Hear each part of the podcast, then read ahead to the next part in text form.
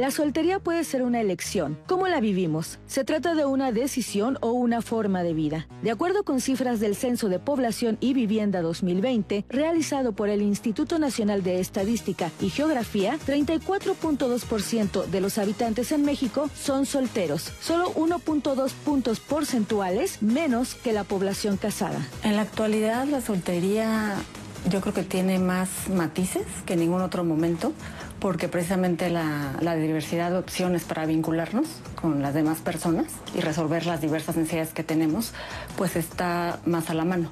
Si bien el mandato de emparejarnos socialmente, culturalmente, todavía es muy vigente, las personas ahora tenemos la posibilidad de elegir eh, si posponemos esa decisión de emparejarnos algún día o de plano optamos por la soltería como un estilo de vida. La soltería no solo se experimenta durante la juventud o antes de algún compromiso. Los solteros son también aquellos que se divorciaron, enviudaron, se han casado más de una vez. Cualquiera que sea el caso, la elección es no tener pareja. Por un lado, se les tacha de inmaduras, eh, incompletas, eh, infelices, ¿no? Que, algo les falta, ¿no? De alguna manera, justo por el mandato social que comentaba hace rato. Me parece que actualmente los prejuicios eh, se están diluyendo paulatinamente, pero todavía existe, ¿no? Está, por ejemplo, el, estereotipo que tenemos de la mujer soltera, ¿no? La solterona, que, que pues menosprecia de alguna manera su valor, ¿no? Como en el, en el mercado relacional, ¿no? Que nadie la eligió, no es suficientemente digna, ¿no? De amor o de que alguien lo hubiera elegido. Los solteros refieren que lo que más disfrutan es tener tiempo libre, menos presión financiera, la posibilidad de destinar tiempo, esfuerzo y dinero para enfocar su atención en su crecimiento personal. Sin embargo, hay quienes lo viven de manera transitoria, en lo que encuentran con quien compartir. ¿Será que se valora más a quien vive en pareja? Actualmente se difunde mucho en, los medios sociales, sobre todo en cuestiones mercadológicas, esta imagen de las personas solteras como con cierta solvencia económica, personas que, tienen un, lugar para vivir muy bonito. Sin embargo, sí, socialmente se valora más a, aquellas personas que, están emparejadas, ¿no? A lo mejor no casadas o no viviendo con alguien, pero que tienen pareja, ¿no? Tener pareja sigue siendo visto como un signo de madurez, algo en lo que general las personas aspiran, una valoración superior de aquellos que están emparejados, ¿no? Casados o unidos, a aquellos que, que están solteros, ¿no? Hoy en Diálogos en Confianza hablemos de por qué se decide no tener pareja, también de lo que podemos vivir plena y satisfactoriamente sin compañía. No necesito pareja para ser feliz. El tema de hoy en Diálogos en Confianza. Muy buenos días, yo soy Leticia Carvajal. Qué gusto saludarlos como todos los viernes. Espero que nos acompañen y si usted es de esas personas que no necesita pareja para ser feliz, pues lo invitamos a que nos comparta su experiencia y si no lo es, ¿qué opina de estas personas que deciden vivir solteros o solteras? Bueno, pues mucho hay que platicar acerca de este tema. Quiero agradecer y saludar con muchísimo gusto a Lía Vadillo, quien se encuentra en este momento en la interpretación en lengua de señas mexicana. También estará Istiel Caneda y Alberto Mújica eh, en la interpretación. Bueno, pues muchas gracias a los tres, gracias Lío, Lía, y también quiero saludar con muchísimo gusto a Anaí que ya está muy pendiente y empezaron a llegar los comentarios, Anaí. Listísima. Leti, ¿qué programa vamos a tener hoy? Así que yo estoy pendiente de sus comentarios, ya varios saludos por acá. Buenos días, Nicté, Cecilia, Roberta, Araceli, pues yo lista para leer sus comentarios próximamente. Claro que sí, vamos a estar muy atentas a todos ellos y voy a presentar a nuestros invitados, a nuestras invitadas del día de hoy y quiero comenzar con Manuel Hernández Martínez. Él es psicólogo y especialista en sexualidad clínica. Manuel, muchas gracias por estar aquí. Buena mañana, muchas gracias. ¿Soltero? Soltero. Muy bien. También le doy la bienvenida a Claudia Jaén Cortés. Ella es doctora en psicología, maestra en ciencias de la salud y académica de la Facultad de Psicología de la UNAM. Gracias por estar aquí, Claudia. Muchas gracias a ustedes por la invitación. No, muchas, muchas gracias por aceptarla. Gracias. También saludo y le agradezco muchísimo a Carla Carpio Pacheco. Ella es socióloga y doctora en estudios latinoamericanos, investigadora también, eh, postdoctoral en el Centro de Investigaciones y Estudios de Género, CIEG UNAM. Gracias por estar aquí, Carla. por la invitación. Gracias, bienvenidos a los tres. Y bueno, pues, ¿cómo son vistos, Claudia? ¿Cómo son vistos los solteros y las solteras actualmente? Claudia. Claudia, perdón, perdón, no, no, no, te quería preguntar a ti. Perdóname, perdóname, Claudia. Eh, Carla, perdón, ¿cómo son, son vistos? Pues yo creo que hay eh, varias perspectivas, no creo que haya una sola forma, ¿no? Eh, sí, efectivamente sigue siendo la institución del matrimonio una institución muy importante para la sociedad eh, occidental actual, ¿no?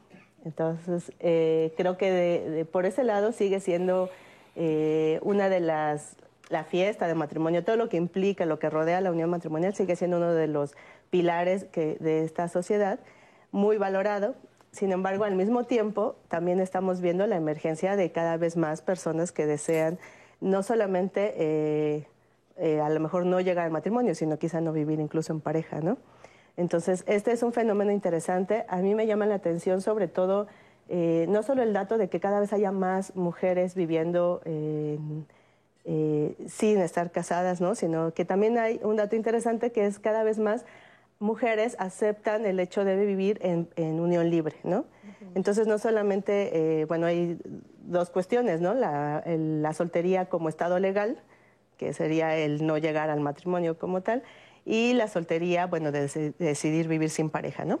Pero el ¿qué, nos dice el hecho de que cada vez más mujeres acepten vivir en unión libre, ¿no? O eh, lo aceptan como su modo, su estado civil. Bueno, pues que también va dejando de tener esa importancia poco a poco como el hito de, vida, sobre todo para las mujeres, la razón de ser, el, estar casadas, ¿no? Entonces, eso es un cambio importante que está ocurriendo en nuestra sociedad y que eh, aún no podemos decir que se, vea eh, como aceptado totalmente, pero sí cada vez está ganando un lugar más importante. Y eh, creo que también es importante decir que no existe la soltería nada más, ¿no? las personas solteras, sino que hay una fuerte división de género ahí, ¿no? Entonces la forma en que se concibe a las y los solteros tampoco es la misma, no, no, es... Eh, para los hombres sigue siendo, para los varones sigue siendo mejor vista o más aceptada, ¿no? Mientras que para las mujeres sigue siendo todavía un estado no deseable. Así es. Claudia, ahora sí. ¿Tú qué opinas? ¿Cómo son vistos? Pues em, yo pienso que depende eh, de aspectos culturales y también de eh, diferencias individuales. Eh, por un lado, em, actualmente los, los jóvenes tienden más a ser solteros porque vivimos en este mundo de la inmediatez, entonces, y hay pues muchos cambios tecnológicos, muchos cambios sociales eh, económicos. Entonces, actualmente tenemos un estilo de vida que implica mucho trabajo, este, eh, eh, o trabajar horas extensas, alcanzar algún estatus, ocupar un puesto, tener una casa, este, solvencia económica, de tal manera que la soltería es vista como un paso para lograr todos estos aspectos que a nivel social se nos exige. Aunque yo pienso que bueno, yo, yo, considero que no es ni bueno ni malo ser soltero, sino que depende de las necesidades que quiera satisfacer cada quien. ¿no? Alguien con pareja eh, lo hace porque quiere cubrir ciertas necesidades emocionales, sexuales, sociales. Y pues un soltero es porque justamente puede estar en esta, eh, en esta búsqueda de autoconocimiento, de, autoconfianza y pues porque a lo mejor se está planteando otras metas personales que como ya mencionaba hace ratito, eh, a, nivel económico y a nivel social hay mucha presión por tener éxito, por alcanzar el éxito y muchas veces eh, desafortunadamente se ve que la pareja lejos de contribuir merma estas metas y por eso es que muchos, muchos jóvenes actualmente están decidiendo eh, permanecer solteros. Efectivamente, hay mucha presión por obtener ese éxito profesional también, pero también muchas veces existe presión cuando no tienes pareja, ¿no? Y te tachan como de inmaduro, no quieres adquirir una, una, responsabilidad. Y a veces se puede pensar que se valora más a una persona que tiene pareja. ¿Tú qué piensas, Manuel? Sí, yo creo que es un poco como lo comparten las compañeras, ¿no? Venimos de una idea social en la cual tener pareja eh, es un punto que se tiene como eh, aceptado, como es como haber transitado a la madurez, como haber transitado a un, eh, lapso de vida en el cual se supone que hemos alcanzado ciertos logros, ¿no? Mientras que la soltería solamente es ese, ese paso antes de llegar a ello, ¿no? Sin embargo, eh, también han comentado las compañeras elementos muy valiosos. No podemos perder de vista que en este momento la franja de edad en México también está abarcando a la, a la población joven, ¿no? Una población joven que también tiene la oportunidad de irse preguntando, eh, de ir cuestionando ese modelo de relación de pareja que, que ya nos da a entender que no es propiamente una seguridad, que tampoco es, por tener pareja, el compromiso, ni siquiera la responsabilidad, ¿no? No es igual a eso. La soltería también implica otro tipo de responsabilidades consigo mismo, implica otro tipo de responsabilidades con la familia nuclear, con la familia extensa, ¿no? Entonces, la bronca es que al tener en la cabeza una idea de un modelo único como de transición, dejamos de lado otras formas de relacionarnos, otros, otras decisiones también respecto a la propia vida y respecto a, las, a la propia satisfacción, satisfacción de necesidades. Así es. Ahora, también tener una pareja puede implicar también pues un apoyo en lo económico, ¿no? Sobre todo si se llega a un acuerdo de dividir los gastos y obviamente si ambas partes trabajan. Pero también vivir soltero, ¿no creen que, se gasta más viviendo solo?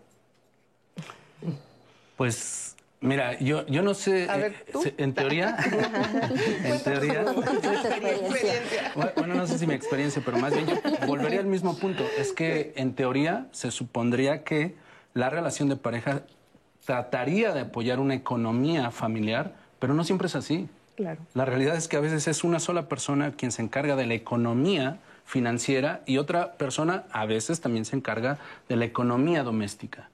Pero el desbalance que por lo menos eh, en mi formación o en mi profesión atendiendo personas, la realidad es que no es así. La realidad es que el matrimonio tampoco asegura ese equilibrio o esa equidad en la manutención económica. Se gasta más, eso es personal. Hay parejas que gastan demasiado dinero, hay personas en solteras que podemos gastar demasiado dinero o personas que también somos mesuradas, que somos responsables en ir eh, más o menos llevando un ahorro en cuanto al manejo de nuestro dinero. Ahora, también, pues no todos los solteros, hay que decirlo, tienen la posibilidad de vivir solos, ¿no? Hay quien, por más que, que quiere, pues sigue viviendo en casa de sus padres y no tiene, no se tiene la capacidad de poder vivir solo como tal vez sería lo ideal, pero también es muy, muy criticado ya en estos tiempos que alguien, por ejemplo, de 28, 30 y no se diga más años, siga viviendo en casa de sus padres. Claro. Sí, también en cuanto a... Eh, la cuestión de que si es más caro o no, también creo que tiene que ver con que hay varios candados sociales que, que van presionando hacia que, por ejemplo, haya paquetes de mm, viajes para dos personas, paquetes de, ¿no? Y que se como, sí, y, se piense siempre en este, en este modelo, ¿no? Entonces eso también va haciendo que proporcionalmente, pues sí, a veces pueda ser más caro porque eh, que, la misma una sola pareja, una sola persona pague lo de una pareja, ¿no? Claro. Entonces esas formas creo que también son lo que te van eh, eh, presionando, ¿no? Para que pueda volverse un estilo de vida más caro. También depende de qué de qué sectores estamos hablando. Creo que también hay un factor socioeconómico muy importante, ¿no? Si estamos pensando en el grueso de la población o en ciertos sectores populares, no es que el vivir fuera de casa, de, como soltero o soltera, sea algo común, ni deseable, ni bien visto, ¿no? Generalmente se sigue viviendo en la casa de la familia, eh, de los padres, y a lo mejor hay eh, solteros o no solteros y ya con otras familias siguen viviendo ahí. Entonces creo que de pronto también es un discurso que está atravesado por una cuestión de, de, cierta clase media, de ciertas eh, profesiones las que se están dedicando a, a este estilo, o sea, o se están procurando ese estilo de vida que puede ser muy caro, como mencionas también, este, que ahí depende, ¿no? Pero que sí, eh, simplemente el hecho de rentar una, una renta, una, una, sola persona en la Ciudad de México es muy, muy caro, ¿no? Entonces a veces es, es, se sale soltero por decisión, pero a veces también, o se vive de esa forma, no necesariamente por, por convicción, sino porque la situación, ¿no? Así, por necesidad. Por necesidad, ¿no? Entonces acabamos en una casa con tres, cuatro roomies, ¿no? Este, porque no es posible de otra forma. Además también nuestra cultura, la cultura del mexicano, pues es como vivir en casa de los papás, ¿no? O sea, como que sí, todavía tenemos mucha gente, tiene esa costumbre de, pues mientras esté soltero voy a vivir con mis papás. que en otros países pues definitivamente es muy mal visto, ya 18, 22 años y vámonos, ¿no? Pero bueno, eh, poco a poco hemos ido cambiando, pero además, ¿ustedes piensan que se idealiza mucho también al soltero o a la soltera? Porque eh, se piensa como que debe de tener un estilo de vida súper alto, porque entonces como está soltero o soltera, pues entonces tiene que viajar, tiene que tener un superauto, tiene que tener un departamento y tienes que ser una persona exitosa porque está soltero. ¿No piensan que se, idealiza mucho, Claudia? yo pienso que tiene que ver, como mencionaba Carla, tiene que ver con el nivel socioeconómico y con la formación que cada uno tenga, porque eh, esta idealización tiene que ver más con profesionistas y también hay una brecha muy importante de género, eh, porque em, los hombres sí, se les presiona para que tengan éxito, para que tengan un estilo vida, de vida más de derroche. En cambio, a la mujer eh, debe, eh, se le presiona, hay mucha presión para que adoptemos otro estilo de vida, existe el techo de cristal, em, entre otros factores. Y yo también considero que tiene que ver con la educación financiera, que desafortunadamente en México carecemos de hacer un bueno, bueno de em, ajustar nuestros ingresos, con hacer un presupuesto, tener ahorros, destinar gastos básicos, etcétera. Entonces, eh, pues no, no, no pienso que tenga que ver eh, con que idealicemos mucho a los solteros, sino que más bien hay que contextualizarnos que México somos un país colectivista, que aunque seamos, eh, como ya mencionaban hace ratito, pues los solteros viven con los papás, pero eso pues implica también gastos porque hay que contribuir con la familia, hay que contribuir este, a los gastos de la casa. Eh, eh, actualmente en México vivimos muchas enfermedades crónicas y hay que aportar con los papás para atender este, estas enfermedades que son bastante costosas y permanentes. Entonces, eh, pues más bien yo creo que también depende, como ya me, me, gustaría insistir, en que depende del nivel socioeconómico y por supuesto que también depende de la formación de cada persona y del género, por supuesto. Así es. Vamos a ir con una entrevista con Rubén Vázquez, pero antes de eso quiero que nos lean comentarios, Anaí, y después nos vamos con la entrevista porque ya hay muchos, Anaí, y de verdad les agradecemos muchísimo que participen aquí en Diálogos en Confianza. Impresionante todas las opiniones que hemos recibido y quiero agradecerles. Quiero leerles esta de Pablo Que dice, he vivido mucho tiempo con la necesidad de tener una pareja. Me deprimo a veces por no tener una relación amorosa, pero después me doy cuenta que puedo ser feliz solo, aunque en ocasiones me vuelvo a cuestionar que no quiero quedarme solo para siempre. Los que no tenemos pareja parecemos transparentes, nos dice Gabriela, em, en la, nos pone en Facebook en la transmisión. Cristina Rodríguez, yo soy una persona muy feliz y soltera desde hace 20 años que me divorcié. También Nick T dice, mis hijos y amigas me dicen que soy rara, porque por más eh, pretendientes me dan muchísima flojera, me encanta vivir sola, igual pienso en el futuro, pero ahora mismo amo mi soledad. Buenos días, nos manda saludos desde Querétaro, Cerrot Aidil. Dice, soy felizmente casada, pero es muy respetable ser soltero o soltera si así se desea.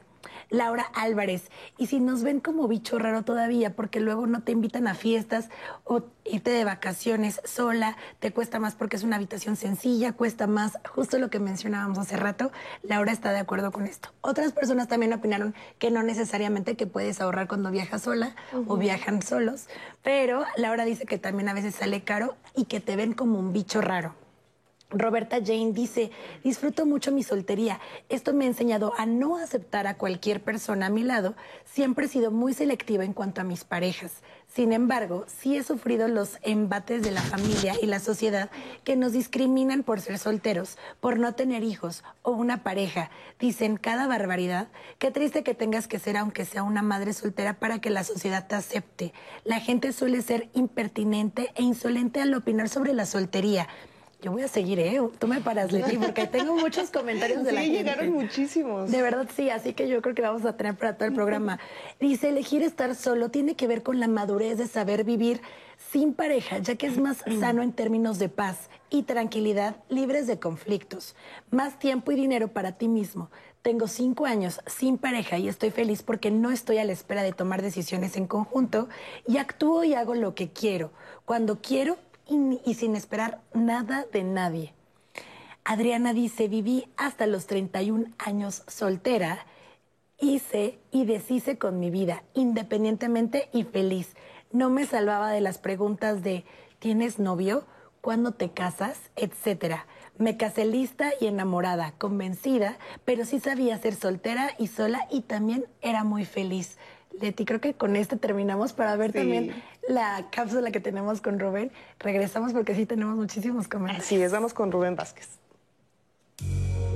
Bueno, definitivamente creo que hay una, una nueva forma de entender las relaciones y obviamente una nueva forma de entenderse a sí mismo, que de ahí parte.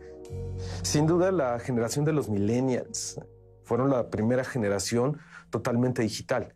Es decir, la primera generación que encontró medios totalmente digitalizados. Obviamente también esta fue una de las primeras generaciones que se empezó a construir a sí mismo en los medios digitales. En este caso, eh, la amplitud, la oferta de eh, cultural, la oferta eh, de pertenencias que puede tener una, generación totalmente digitalizada es amplísima. Y en ese sentido, bueno, pues sus, personalidades son mucho más amplias, mucho más complejas de las que vemos en este momento. Entonces, partiendo de este contexto, eh, es evidente que eh, estas exigencias son muy grandes, son muy altas. Tienes que destacar, tienes que ser alguien tienes que estar en ciertos lugares, tienes que haber vivido ciertas cosas. Y entonces eh, te encuentras hasta publicaciones muy constantes dentro de las redes sociales como estas listas de cosas que tuviste que haber hecho antes de los 30, las cosas que tuviste que hacer antes de los 25 y no sé qué. Y entonces esto ejerce una presión gigantesca sobre esta generación que tiene un reflector gigantesco que son las redes sociales. Entonces esta generación que no tiene eh, muchas oportunidades laborales, que no tiene oportunidades o de eh, tener un trabajo eh, fijo y estable para toda la vida, en fin. Por lo tanto, todo se basa en el presente, es un presente continuo y extendido. Y por lo tanto, entonces, tipo de relaciones que vemos en ese sentido tiene que ver con la inmediatez, tiene que ver con la autosatisfacción inmediata, no necesariamente con una visión hacia el futuro, sino con una construcción inmediata de lo que a mí me gusta, ¿no? Con cierto onanismo incluso, ¿no? Y entonces, en ese sentido, pues es muy complejo encontrar una pareja porque, bueno, pues, básicamente están siendo bombardeados constantemente por estas exigencias y en el momento en que están buscando eh, con quién compartir todas estas circunstancias, se encuentran compañeros de viaje, compañeros eh, de, la fiesta, compañeros de conciertos, pero no necesariamente parejas completas como se veían anteriormente.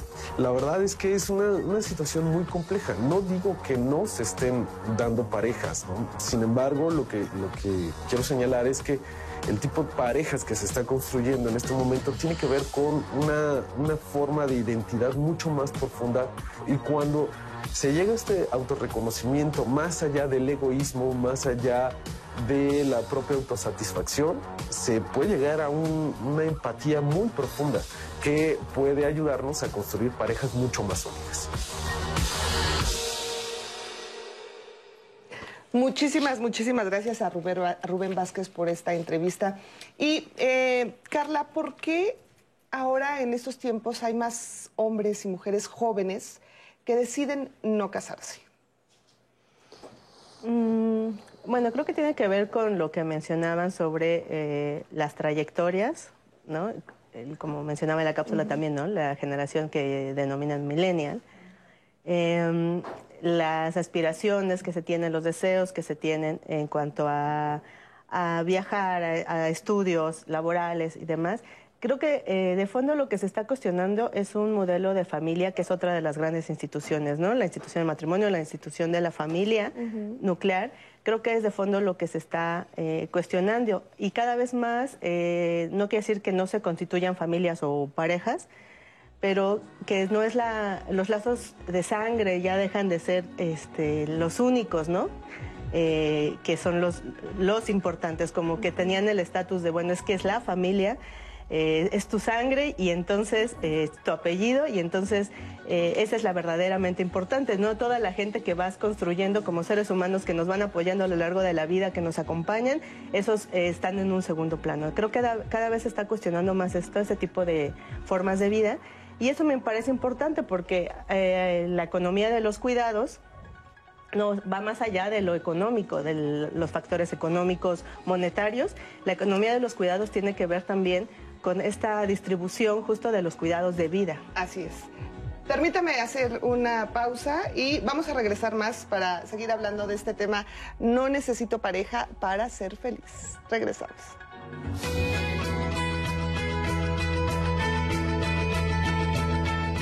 Según datos del Censo de Población y Vivienda 2020 del INEGI, 34.2% de los habitantes son solteros, es decir, solo 1.2 puntos porcentuales menos que la población casada.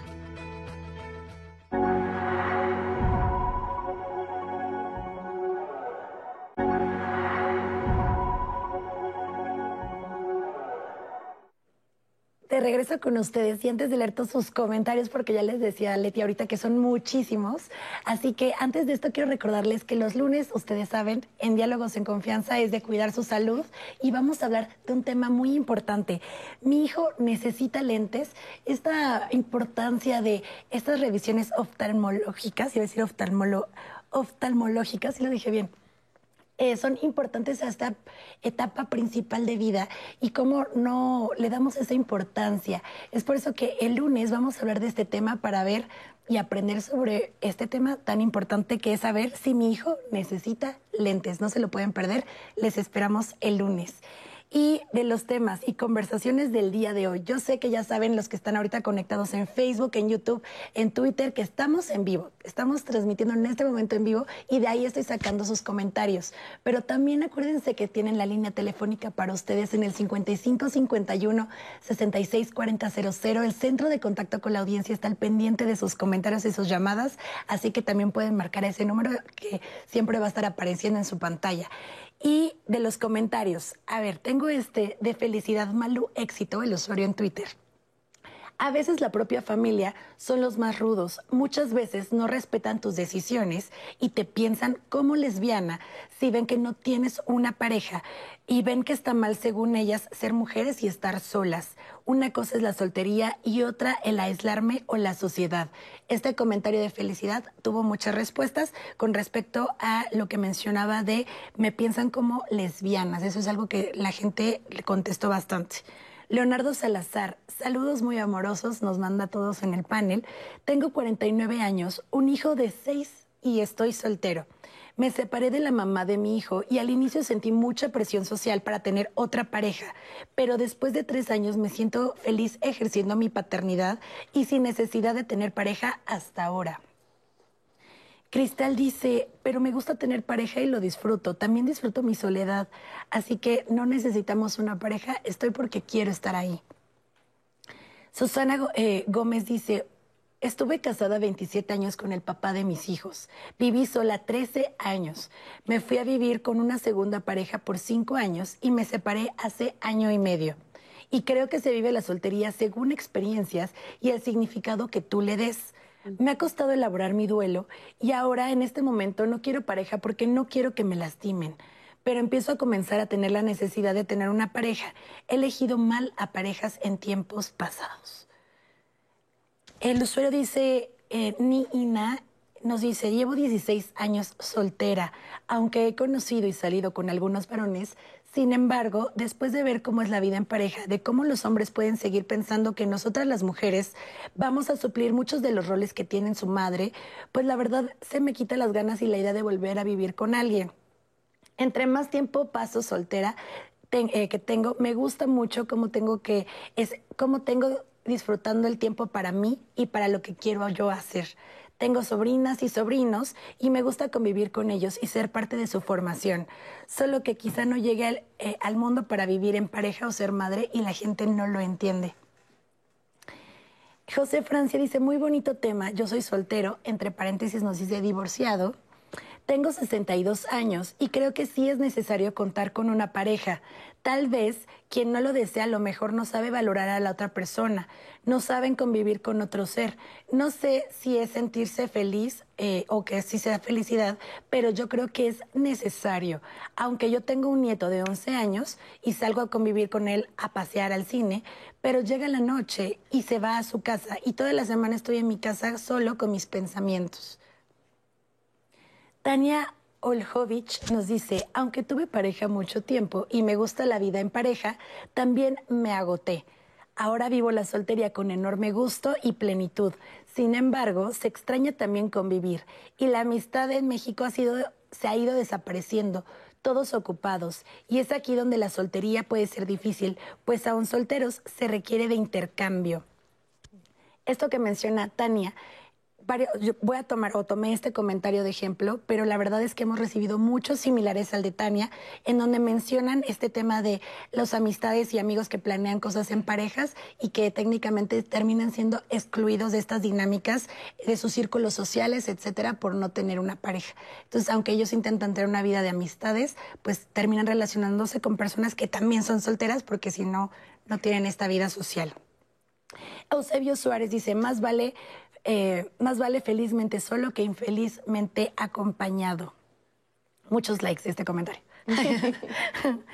Eh, Perla eh, Janet Hernández dice, estuve casada 15 años, ahora tengo año y medio separada, he vivido más tranquila soltera, definitivamente con la edad buscas vivir en paz contigo, no con la persona o con personas. Y pues tenemos este también de Tan Tan or In, perdón que luego me ponen en apuros en los usuarios, pero este es el usuario tan tan. Tengo 41 años, de los eh, cables tres años viví en unión y en la actitud eh, estoy de nuevo soltero. La verdad estoy más tranquilo, eh, con paz en todas las áreas de mi vida. Y sí, también me preguntan, ¿cuándo te casas? ¿O la novia? ¿O la pareja para cuándo? Y pues nos manda saludos desde Coatzacoalcos, Veracruz. tan, tan. Aline, creo que depende de qué edad estés y así es el tipo de soltería, porque es diferente ser soltero cuando es joven y es diferente vivir la soltería después de divorciada o viuda. Ya más maduros logran estar más tiempo solteras. Me quedo con este comentario de Aline porque también tenemos un testimonio. Vamos a ver el de Carlos Alberto. Creo que ya el de Carlos va a cerrar y redondear todo lo que hemos estado leyendo de sus comentarios y participaciones. Vamos a verlo. Soy originario de la Ciudad de México. Actualmente radico en la ciudad de Durango. Tengo muchos años viviendo en esta ciudad. Me dedico al, al, rubro de las refacciones, de, refacciones automotrices para carros. Tuve, tuve una unión, viví, me casé por la iglesia, me casé por el civil. Mi, esposa, nos, separamos hace, hace aproximadamente un año. Ahorita en la actualidad tenemos tres hijos. Eh, disfruto mucho mi trabajo, siempre lo he disfrutado mucho, me gusta el, ámbito de las reflexiones, más cuando tengo que estar cerca de mí, de mis hijos. Eh, el motivo por el cual estoy en Durango es por estar de vuelta cerca de ellos. Disfruto mucho ser papá.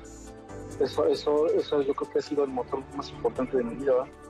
Por esa misma razón, es que siendo originario de la Ciudad de México, pues tuve que dejar mis, raíces para poder venir a, la ciudad de Durango y poder estar cerca de mis hijos. En la actualidad disfruto más estar solo. Eh, en común acuerdo llegamos a este término, puesto que a mí se me facilita más en mis tiempos poder disfrutar de ellos, poder estar cerca de mis hijos y a su vez dedicarle el tiempo necesario a mi trabajo. Y de alguna manera eso me ha, hecho ser más pleno como persona. Aunque sé que de alguna manera, en algún tiempo podré necesitar el afecto de una persona a mi lado, en estos momentos disfruto mucho esta parte en la que yo, yo pueda estar solo. Eso, eso es lo que más me motiva estar solo, que no, puedo, que no tengo que rendirle cuentas a nadie. Siento que yo estoy determinado a que, ahorita estoy disfrutando la separación.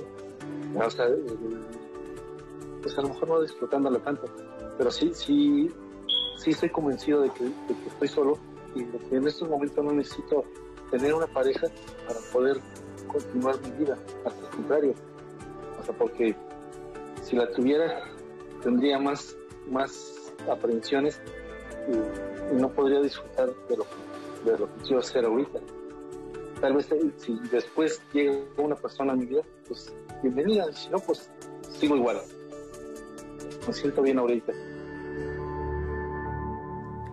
Muchísimas gracias a Carlos por este testimonio tan interesante. Y algo que nos llamó mucho la atención es cómo él menciona que eh, con una pareja se siente aprensivo. Ahora, ¿qué es lo que creemos, esperamos de vivir en una relación de pareja? Porque lo que dice él es, que eh, cuando estoy en pareja, pues me, puedo sentir más aprensivo. ¿Cómo entonces es que, creemos que es vivir en pareja?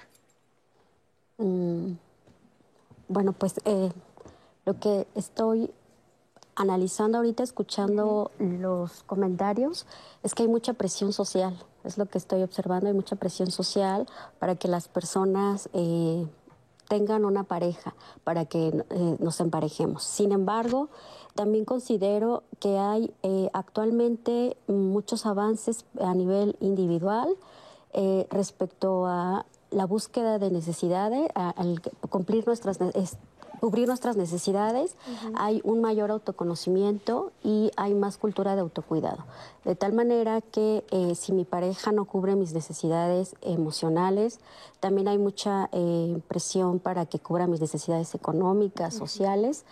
Eh, y, si, y si no me lo brinda, entonces le exijo y, y, eso puede generar conflicto y entonces por eso es que las personas pueden sentir eh, malestar emocional, pueden sentir infelicidad, pueden sentir que no... Eh, pues que no es la relación que esperaban. Por eso me parece muy importante que eh, una vez que, estamos en este proceso de eh, iniciar una relación de pareja o de conocer, en, este proceso de emparejamiento, es muy importante que comuniquemos cuáles son nuestras necesidades, cuáles son nuestras expectativas y que lo comuniquemos de manera asertiva, sin eh, violentar los derechos de la otra persona, sin violentar la individualidad de la otra persona y sin estar esperando todo el tiempo, ¿no? Algo a cambio, sino es dar y recibir de manera recíproca y em, pues eh, evitar, eh, bueno, a través de la comunicación, evitar conflictos, porque esto incluso puede dar a situaciones de violencia de pareja.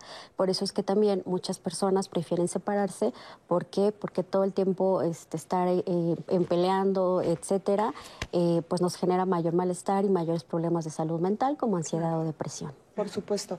Muchos de estos comentarios escuchamos efectivamente, como bien lo dices, Claudia, existe muchísima presión por parte de la sociedad, eh, pero también lo podríamos ver y analizar que son muy felices, ¿no? O sea, dicen, pues sí me presionan, sí, de repente la familia, la sociedad, los amigos a veces me, excluyen, pero en realidad eh, también como que se, se, entiende que disfrutan estar solteros, se disfruta mucho. Me llamó también mucho la atención de esta persona que dice que la tachaban de lesbiana, ¿no? Porque pues no tenía pareja. Y justo me pasó eso a mí. Yo tuve muchos años soltera y viajaba con mi mejor amiga y un día se sentó mi hermano y me dijo, hermana, tienes que decirme la verdad. ¿Es tu pareja? ¿No? Y fue muy fuerte porque yo dije, a ver, si lo fuera no tendría nada de malo, o sea, no habría ningún problema, pero, pero no lo era. Entonces sí fue como, me dio mucha pues me dio mucha risa, la verdad, porque dije, ¿hasta dónde puede llegar la gente pensar que una mujer soltera que viaja con su mejor amiga y que va a conocer otros lugares con ella, entonces, como siempre, te tienen que ver como con pareja si no te ven como algo distinto, ¿no? Como que no es normal tener pareja y no entienden que uno puede estar disfrutando mucho su soltería, que puedes estar disfrutando mucho tus éxitos profesionales, que puedes estar disfrutando mucho tal vez esa soledad, que también es muy sana, de, de, estar pues así, ¿no? O sea, de vivirlo y de sentirte plena y feliz.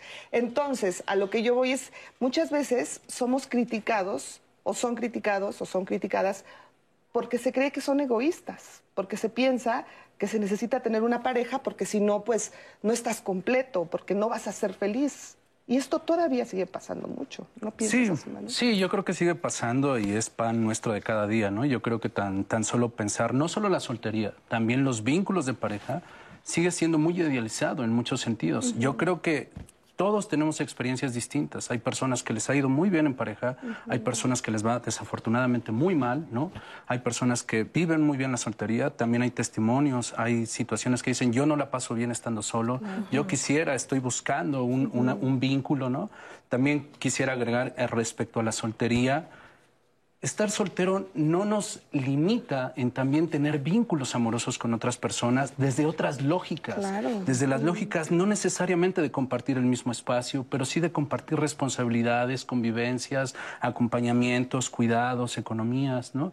La bronca es que se ve como la soltería como un excluyente de la convivencia amorosa, porque pareciera que la situación del vínculo de pareja asegura esa situación de intercambio amoroso o de todos estos tipos que hemos comentado. Sin embargo, cualquier modo de relación, sí es importante no idealizarlo, ni la relación de pareja, pero tampoco la soltería, porque cada una representa retos diferentes para las personas.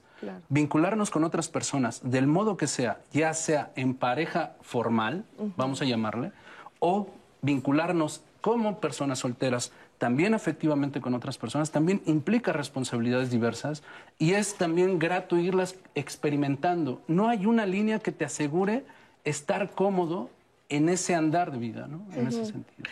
Además, bueno, también vemos que hay gente que está soltero pues porque enviudó, ¿no? Y entonces decide que tal vez pues ya no tener pareja y es absolutamente respetable, o porque viene de un divorcio y dice, ya lo viví, ahora quiero estar tranquilo y la verdad es que lo disfruto muy bien, pero ¿ustedes piensan que sigue existiendo ese cliché de solterona, amargado, la, mm. ¿no? Ya se quedó para vestir santos, este, todas estas cosas que, que, se maneja cuando una persona eh, decide estar soltera, vivir soltera o soltero.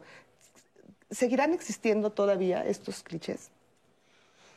Mm, yo creo que sí, o sea, que en términos globales de la sociedad mexicana, yo creo que sí. Eh, creo que poco se pregunta uno para qué quiere una pareja, ¿no? O sea, que es una cuestión que parece que sales de casa de vivir en el núcleo familiar eh, para vivir en otro núcleo familiar, ¿no? En automático. Entonces, eh, no, no hay un cuestionamiento de para qué quiero eso, que es lo, e, es lo que pasa en varios de los comentarios. Bueno, es que quería que volviera a ser su mamá, ¿no? Este, Quería buscar este, los cuidados y lo que tenía en su casa conmigo.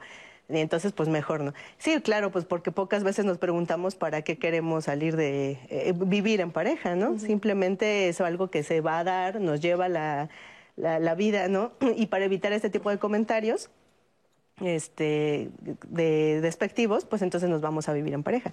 Sin embargo, eh, creo que antes de vivir o no y, platicar lo que queremos, ¿cómo vamos a platicar lo que queremos y no esperamos de la otra pareja si ni siquiera sabemos lo que queremos nosotros, ¿no? Creo que es muy necesario este espacio de, después de vivir en una familia convencional, darles espacio de vivir sola, de viajar sola, de disfrutar sola. Eh, de saber qué, qué, es lo que te gusta, qué es lo que no te gusta, y entonces sí, a lo mejor plantearte, ¿no? Un, vivir en pareja, porque si no, entonces nadie sabe qué, plantear, pues porque nunca lo ha vivido, ¿no? Lo ha experimentado, se han resuelto las cosas, ¿no? Por sí sola. Y otra cosa que decía muy importante también, pues es eso, que no, este, tampoco hay que idealizarlo, ¿no? No es ninguna de las dos, eh, me parece que una idealización, que a veces se puede caer mucho ahora en una moda, ¿no? El estar, el estar soltero y estos discursos pueden llevar a también discursos individualistas. En sí mismo yo no creo que sea egoísta. Eh, implica un montón de cuidados, implica un montón de responsabilidades y compromisos. Sin embargo, a veces también eh, la, sociedad y en términos eh, económicos también se favorece este modelo de tú puedes sola, tú puedes solo, ¿no? No importa la gente. Y en realidad no podemos ni, nunca solas ni solos, ¿no? Pero el vivir, eh, vivir solteros también implica vincularte con otras personas. Entonces, lo que no podemos es vivir desvinculados en la sociedad, ¿no? Por supuesto. Entonces, no podemos equiparar el, estilo de vida totalmente eh, individualista, ¿no? Sí, no, definitivamente. Ahora, vamos a ver ahora este testimonio de Patricia García, que también está muy interesante y ella nos cuenta pues cómo vive su soltería. Tengo 29 años, soy médico general, doy consulta normalmente por las tardes. Este, tengo un año de ser, bueno, poquito más de un año de ser independiente, de que me mudé con mi mamá. Este, pues eso me dedico últimamente a dar consulta, a trabajar. Tiene como un año y meses, tres, cuatro meses que no tengo pareja. Para mí tener pareja no es como una situación así como sumamente necesaria. No siento que tengas que tener pareja como para sentirte realizado ni nada parecido. O sea, estoy muy ocupada, tengo muchas cosas que hacer y siento, y así lo vivo, que tener una pareja es dedicar, invertir tiempo porque si vas a convivir con alguien tienes que pues hacer espacios y todo ese tipo de cosas y realmente creo que en este momento no tengo mucho las ganas ni de invertir mi tiempo en ese tipo de cosas en este momento creo que tiene que ver un poco como la educación, no necesariamente como la de casa, sino como la educación como social, ¿sabes? O sea, hace algunos años, o sea, no te voy a decir hace 10, pero quizás hace 5, pensaba exactamente lo mismo que pienso ahorita y ya, o sea, no, o sea, siento que para estar con alguien no tiene que estar como muy convencido de que quieres invertir todo para estar con ese alguien. Si no estás en esa disposición y es solo por la acepción que tú quieras, no, yo no le veo no es como que me vea en un futuro con una pareja, pero tampoco lo descarto y tampoco tengo como ningún problema de convivir con alguien. O sea, yo creo que como, no lo voy a decir como requisitos, pero sí como tiene que cubrir como ciertas necesidades. O sea, yo creo que el tema de estar con alguien y que te demande mucho tiempo, yo no puedo estar con alguien que a mí me demande mucho tiempo porque no lo tengo y no quiero darlo tampoco mi ideal sería estar con alguien que también tenga sus cosas que hacer para que como que cada quien tenga como sus espacios, sus estilos de vida y que los nuestros se conjunten de manera eventual. Pues en este momento le doy mucha prioridad a mi trabajo. O sea, la verdad disfruto mucho lo que hago. Me gusta invertirle tiempo y tenerla como disponibilidad de horario como para estar dedicándome, digamos, a mi profesión, a la vida profesional. Ah, ahora también le estoy invirtiendo mucho tiempo a mi familia, a mis papás y ese tipo de cosas.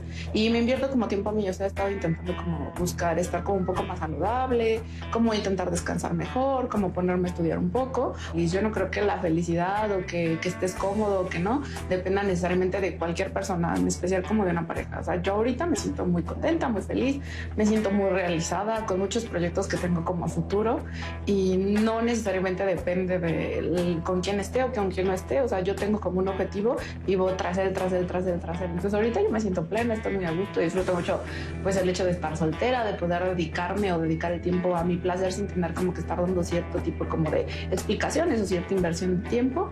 Eh, yo me siento muy a gusto, estoy muy contenta, no tengo como ningún problema, ni siento como cierto tipo de nostalgia, ni nada parecido. Muchísimas gracias, gracias Patricia por tu testimonio. Y pues sí, o sea, lo que comentábamos hace un momento, pues definitivamente, eh, pues ella se siente muy satisfecha, ¿no? Y ella menciona mucho el tiempo, que valora mucho su tiempo. Puedo estar con mi familia, puedo eh, trabajar, que me encanta mi trabajo, puedo dedicarme tiempo para mí. Eh, ¿Creen que ahora estas nuevas generaciones valoramos mucho más ese tiempo que se tiene para, para nosotros? Bueno, yo creo que empezamos a darnos cuenta en, este momento, ¿no? La realidad es que el vínculo de pareja es una inversión de tiempo y el vínculo familiar también va a ir requiriendo una inversión diferente de tiempo con cada miembro, ¿no?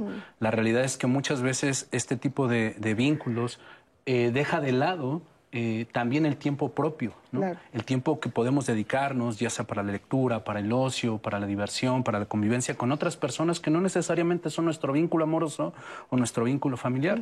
Hoy el cuestionamiento de qué quiero hacer también con mi tiempo sí atraviesa por preguntarnos cuando estamos vinculándonos con otra persona, porque una relación siempre va a implicar gestionar tiempos para el cuidado, tiempos para los cuidados de casa, tiempos para el acompañamiento, para el crecimiento de la, eh, en pareja, tiempos para la crianza, tiempo para, para los cuidados de los ancianos, ¿no? También de los enfermos, ¿no? En muchos sentidos. Entonces el tiempo sí es una variable primordial dentro de este esquema de convivencia, ya sea en pareja o en soltería también. Así es.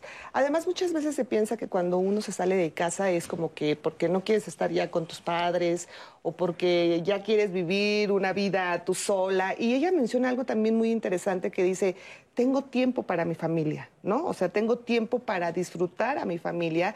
Y eso es algo también que que se sigue valorando muchísimo en este tiempo, esta convivencia, convivencia que se puede tener y que definitivamente cuando vives en pareja, pues muchas veces te tienes que dividir, ¿no?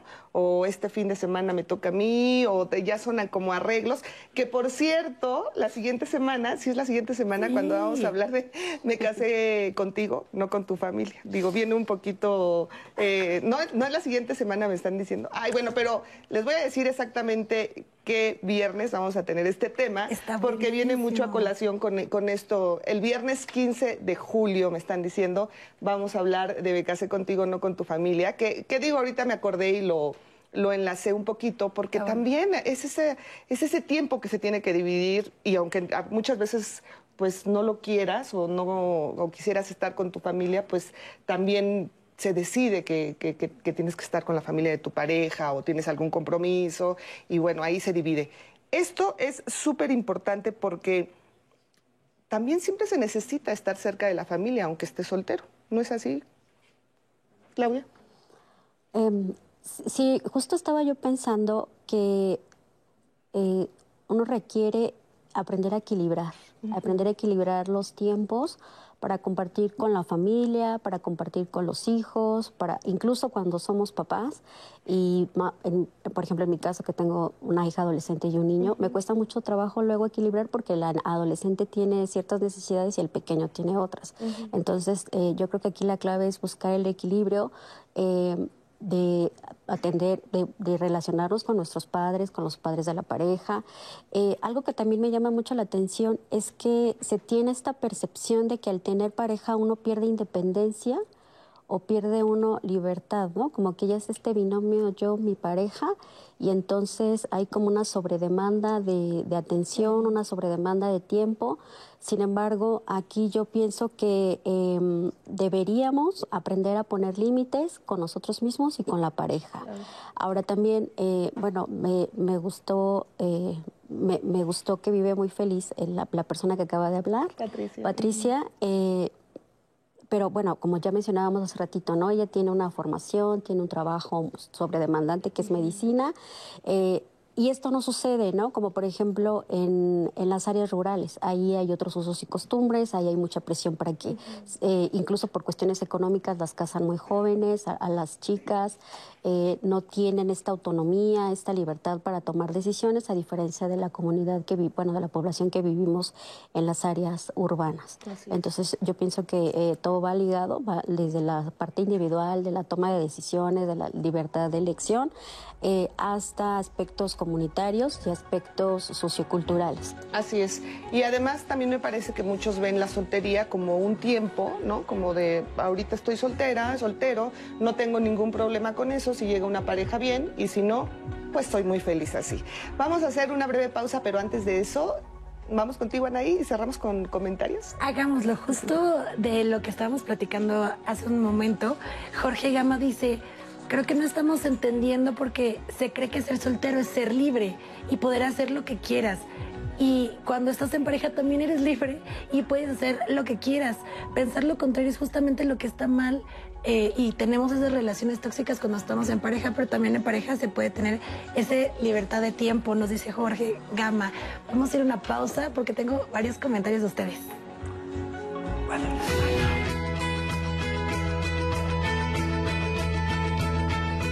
En México, el 37% de los hombres son solteros y el 31.6% de las mujeres también lo son.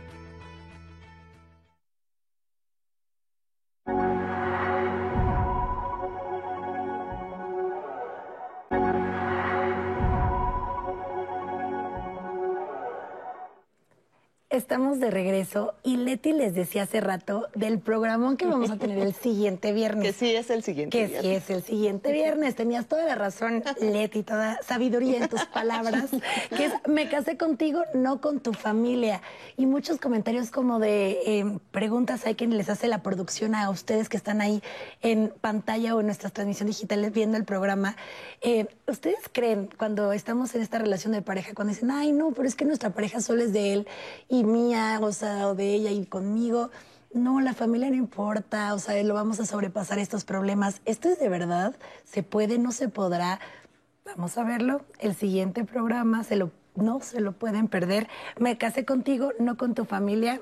¿Esto es de verdad o no? Yo les dejaba antes de la pausa una pregunta, bueno, un comentario que nos hablaban justo de la libertad y que de estar en pareja también se puede ser libre y de toma de decisiones, ¿no? De Jorge Gama. Pero tenemos también varias frases importantes que nos han dejado aquí en, en, comentarios. Por ejemplo, Alma Olivares dice, soltería no es sinónimo de soledad.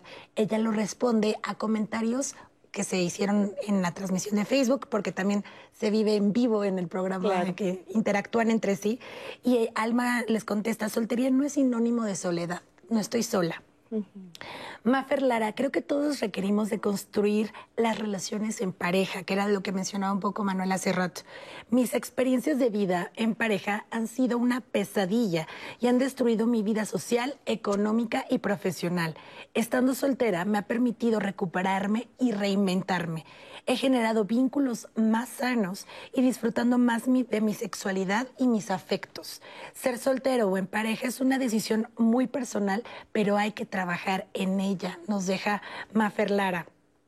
Avi Morales dice, considero eh, que gran parte de esta transición de la tendencia de la soltería tiene que ver con que la salud mental ha cobrado mayor importancia y se contrapone a la clásica relación de pareja mexicana llena de estereotipos con aceptación de cuestiones como violencia, misoginia, machismo y roles de género, además del importantísimo estrés laboral que vivimos en la actualidad. Avi Morales que nos deja también este comentario de la cápsula de millennials que vimos hace este, hace unos bloques pasados. Vane GP dice, me parece que todo es momentáneo, ya que estamos en constante movimiento, habrá años de soltería y de compañía, y hay que aprender de cada una y disfrutar cada etapa de vida. Olivia Sandoval dice, yo tengo ya una familia propia, sin embargo, hay días que extraño la soltería varias personas también nos han mencionado esto, que ya sé que ustedes mencionaron eh, no idealizar la soltería, pero varios de nuestros usuarios que están viendo la transmisión digital han comentado que aunque están en pareja, extrañan esos momentos de soltería porque la han vivido y lo extrañan con mucho ímpetu. Dice Flaca LD, que es usuaria también en Twitter, interesante tema, pero de acuerdo a la experiencia que uno tiene, doy mi opinión. Tengo 15 años de divorciada y ahora evito tener expectativas equivocadas, no poner mi felicidad en una necesidad de tener o no tener pareja, porque no hay necesidad y nos ponen un emoji así. Yo decido si soy eh, feliz con mi soledad o con alguien más, está en mí. Y nos manda un beso desde Tlaxcala, la eh, flaca LB. Rubio Gabriela dice, yo no he tenido malas experiencias ni nada que me llevara a querer ser soltera y a pesar de la presión social y familiar por querer verme en pareja, ya estoy acostumbrada a hacer todo sola porque me parecía más fácil y rápido y me es difícil añadir a alguien a mi estilo de vida. Tengo 30 años y llevo soltera casi 10. Lilia Munguía dice, pienso que cada persona puede ser feliz a su manera y es totalmente válido y nadie tiene o tenemos derecho a juzgar. Conozco diferentes tipos de personas y me encanta escuchar sus experiencias y puntos de vista. También diferentes tipos de relaciones, nos dice Lilia Munguía. Eusebio Suárez, estás soltero no porque no eres lo suficiente bueno para alguien, es que eres demasiado bueno para estar con la persona equivocada. Este mensaje que se lo deja también a, otro a otra usuaria que estaba escribiendo sobre su sentimiento de la soltería. Mafe Rubio, yo creo que los jóvenes cambiamos de idea respecto a las parejas después de ver tantas generaciones de violencia, abuso, machismo y humillación en familia. La palabra machismo o este, genera, eh, perdóname, relaciones en violencia también ha sido eh, palabras que se han repetido en los comentarios de nuestros usuarios. Cierro con este de la usuaria psicóloga Rosalba Hernández. Actualmente hay personas que se reconocen solteras, pero si tienen parejas o vínculos eróticos diferentes o sexuales y no se denominan en noviazgos o no se reconocen en pareja. A veces tenemos una idea de pareja muy estricta cuando ya no necesariamente lo es así actualmente. Pues muchas gracias por sus comentarios, pero también tenemos otro testimonio más para ustedes de José Alfredo. Vamos a verlo y comentamos sus comentarios.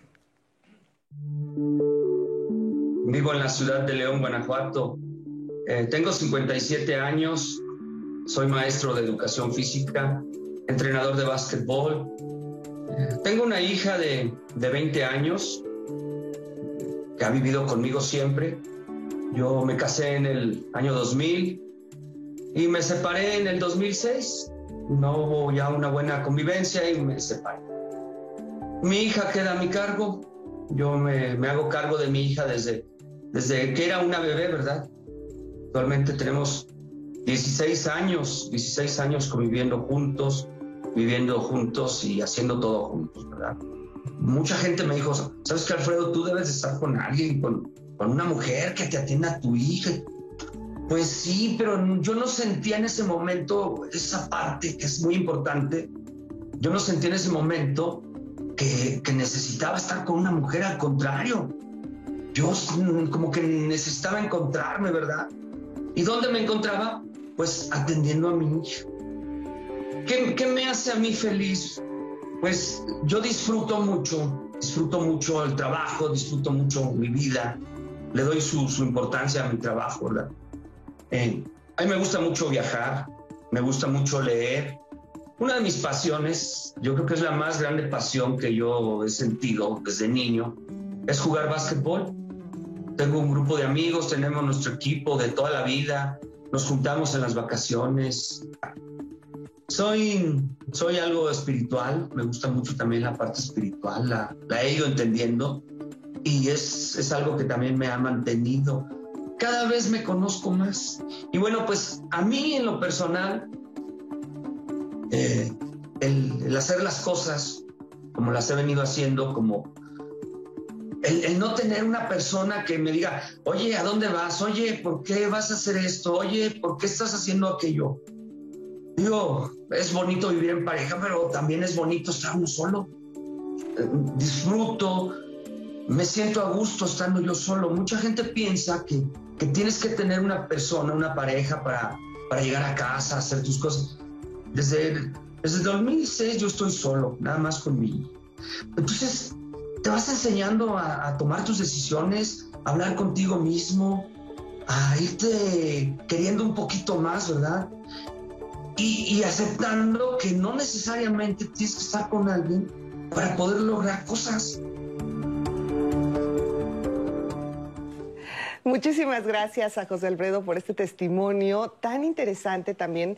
Eh, pues vive con su hija, viajan y, realmente se ve que igual está disfrutando mucho pues esta decisión que él, que él tomó de, de vivir soltero. Y pues sí, muchas veces eh, yo creo que no vive igual la soltería, o no sé ustedes qué piensan, el, una persona que está soltera porque se divorció, una persona que está soltera porque enviudó, o una persona que está soltera porque así lo, ha decidido y no ha vivido nunca con alguien. ¿Ustedes piensan que sí cambian esa forma de ver la soltería dependiendo de estas, de las situaciones previas? No, definitivamente, ¿no? Hay personas que agradecen separarse de la relación de pareja que tenían, ¿no? Eh, haber enviudado.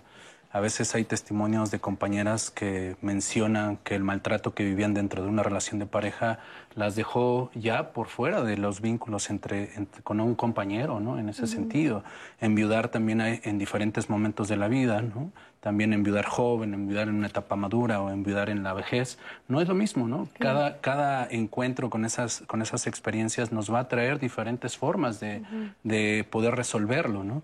La, la, persona que elige no vincularse desde el modelo tradicional de pareja también te, se enfrentará a sus propios retos en ese sentido, propios retos de gestionarse, pero también de aprender a gestionar quizá vínculos amorosos uh -huh. de otras formas que no sean necesariamente esas. Pero uh -huh. sin lugar a dudas, cada persona, cada situación va a traer diferentes matices ¿no? en ese sentido. Así es, siempre se piensa y lo ideal es que la pareja nos motive a ser mejores personas, que nos construyamos juntos, que, que, aprendamos más de nosotros cuando se tiene una pareja.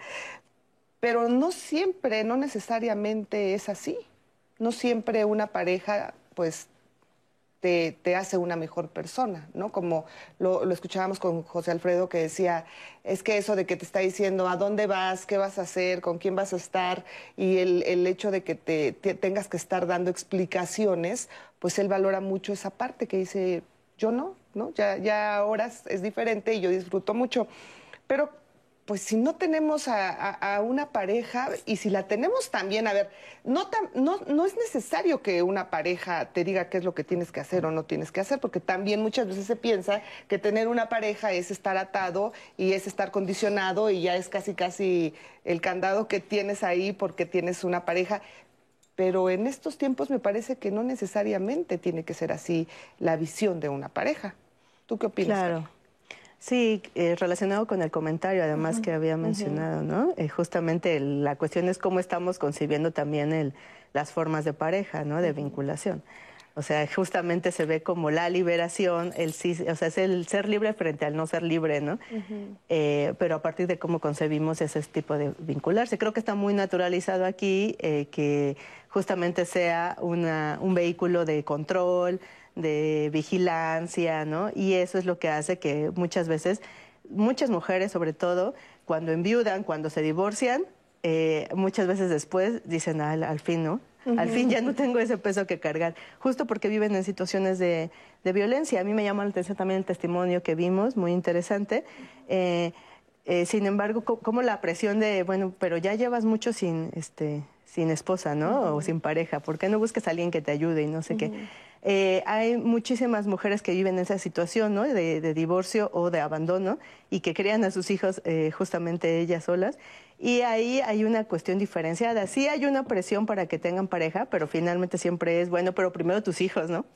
Y mientras tengas a tus hijos, pues ya hay algún día este, tendrás, ¿no? O cómo vas a estar, o al contrario, hasta tienen parejas y cómo vas a estar teniendo pareja, ¿no? Claro. Entonces creo que eso es muy importante también, ¿no? La Así forma en que se Mu- concibe. Muy importante lo que dices porque efectivamente no es lo mismo un hombre soltero que una mujer soltera, porque escuchábamos que decía también José Alfredo, como bien lo mencionas, este, búscate a alguien que te ayude. A criar a tu hija. O sea, como que ¿por qué piensan que, que- que nosotras tenemos que, que ayudar? O sea, O no, o sea, es ver, eso, no claro. es responsabilidad de tu pareja ayudarte. O sea, es- digo, son equipo y si llegan a un acuerdo, pues qué padre, pero no es su responsabilidad. Y cuando eres una mujer soltera que tal vez tienes hijos, pues sí te dicen, oye, pues cuidado, ¿eh? porque primero son tus hijos, ¿no? O sea, los tienes que cuidar, primero son ellos y ya vas a tener pareja, pero ¿cómo? ¿Qué va a decir la gente y tus hijos? ¿Qué van a decir de ti? ¿Ustedes piensan que, que sí, efectivamente se viven aún en estos tiempos esas diferencias entre un hombre soltero y una mujer soltera? Sí, existen muchas brechas de género, desafortunadamente, y más en nuestra sociedad que es tradicionalista, que es patriarcal y donde prevalecen muchas creencias y costumbres arraigadas desde años atrás. Em, pues ha- hay como muchas posturas. Por un lado, veo que la soltería se, se estigmatiza, pero por el otro también es como una forma de, de- reconocerse, de, de aprender nuevas, nuevas formas. Eh, como le preguntabas hace rato a Manuel, eh, si, si era diferente el ser soltero después de tener una pareja o no, yo sí he observado que cuando venimos de una experiencia previa, eh, incluso podemos ser más resilientes, ¿no? Que es esta capacidad de superar las adversidades, que es lo que le sucede a José Alfredo. O sea, no necesito de una pareja para atender y criar a su hija solo. Eh, vamos aprendiendo de los errores que cometemos como individuos y que cometemos como, como, eh, como pareja. Entonces, eh, por eso es que muchas veces eh, nos tomamos un tiempo para eh, volver a retomar una, un- una relación. Ahora también ya existen nuevas modalidades de relacionarnos. Eh, ya no necesariamente es, eh, ya no existen relaciones eh, necesariamente donde sea hombre, mujer, mujer, mujer, hombre, hombre, sino que ya existen relaciones abiertas. Ya también hay otro, eh, otra modalidad que es eh, establecer vínculos a través de los medios electrónicos. Entonces, eh, pues ya hay como mucha diversidad en este sentido. Efectivamente. Bueno, pues vamos a ver ahora esta cápsula que nos preparó Fernanda Tapia. Ya verán qué cosas también tan interesantes nos cuenta.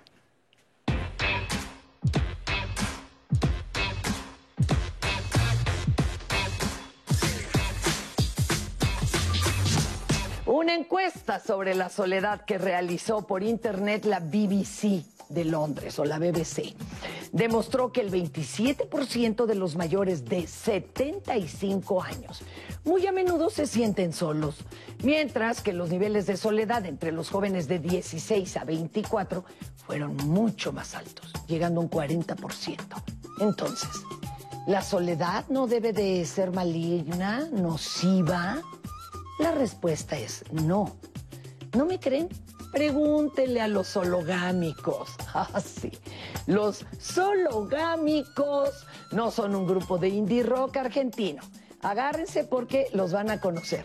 La sologamia es la tendencia cada vez más extendida que consiste en casarse con uno mismo. Sí. Ya sé que suena como una idea muy loca, ¿verdad? Pero después de las eh, manteconchas, ¿verdad? Que hemos visto crecer, ya nada nos sorprende. La sologamia se basa en el principio de poder disfrutar de la vida y ser feliz sin necesidad de vivir en pareja, como en todo. La sologamia tiene sus detractores, quienes aseguran que esta modita solo se trata de un momento de naturaleza narcisista. Pero como todos hemos usado esta palabreja alguna vez y pocos conocen su significado, ahí les va. Según la mitología griega, Narciso, hijo de Cefiso, el dios del río, y de Liríope, eh, era un joven muy atractivo, capaz con su sola presencia de enamorar a cualquier mujer que le viera. Obvio esto hacía de Narciso una persona muy vanidosa pero incapaz de ver la belleza de nada ni de otras personas, ni siquiera de la naturaleza. Y por eso aquí viene el problema. Resulta que un vidente ciego le predijo a la mamá de Narciso que la vida de su hijo dependería de que su guapo chamaco nunca viera su propia imagen reflejada en ningún sitio. Y bueno, para no hacerles más largo este mito griego, una ninfa llamada Eco lo vio y le dijo, ¡ay! De aquí soy. Le tiró la onda. Pero él le dijo que no. Igual que a todas las demás mujeres. Uh, no lo hubiera hecho este compadre porque se ve que no conocía lo que era capaz de hacer una ninfa despechada. Eco corrió decepcionada, le fue con el chisme a Némesis, la diosa de la justicia y la venganza, y Némesis decidió tenderle una trampa a Narciso. Lo hizo acercarse a un arroyo para que viera su hermoso rostro reflejado en el agua. Quizás. Narciso ya no pudo dejar de mirarse a sí mismo. Es más, se enamoró de su propio reflejo. Igualito que los hologámicos sin poder resistirse a su propia belleza. Bueno, finalmente Narciso se tiró al agua y murió. Por cierto, se dice que en el arroyo donde cayó, donde cayó este muchacho, Narciso, nació la flor que ahora conocemos. ¿Cómo? Le atino. Narciso. Ahora, para los solígamos o sológamos, que ya sonó como a tribu extraterrestre reptiliana, el amor viene de muchas fuentes. Por ejemplo, amigos, familia, hasta de las plantas o de sus mal llamadas mascotas. ¿Sí? Autocuidado, valorarse, quererse. Ay, oigan, amigas, sobre todo amigas, ¿no será que tenemos una tarea urgente en este sentido? Narcisismo, moda, locura, avance feminista, todo esto puede ser la sologamia, pero descubrámoslo juntas y juntos. Así, vamos a, a descubrirlo juntos. Fer, muchísimas gracias, un fuerte abrazo. Y bueno, respecto a lo que está diciendo Fernanda Tapia, ¿qué debemos cuestionarnos para saber si queremos realmente estar o no estar en pareja? Bueno, yo creo que hay muchos elementos a tener en cuenta, ¿no? Hace rato Carla, Claudia compartían que es importante empezar a preguntarnos cómo queremos de manera individual vincularnos con otras personas o no. La propuesta que Fernanda nos va compartiendo de la sologamia o agamia también es un posicionamiento social, es un posicionamiento social para hacer público el cuestionamiento del modelo imperante de relación de pareja, la monogamia, en el cual se cree que por descarte, que por el solo hecho de entrarle a una relación de pareja, ya se va a obtener eh, ciertos privilegios, cierta felicidad, y la realidad es que no es así. La gamia posiciona un cuestionamiento de decir, a ver, no nos funciona ese único modelo. Hay otros modelos sin que se romantice la idea de enamoramiento, sin que se romantice la idea del amor, de la manutención.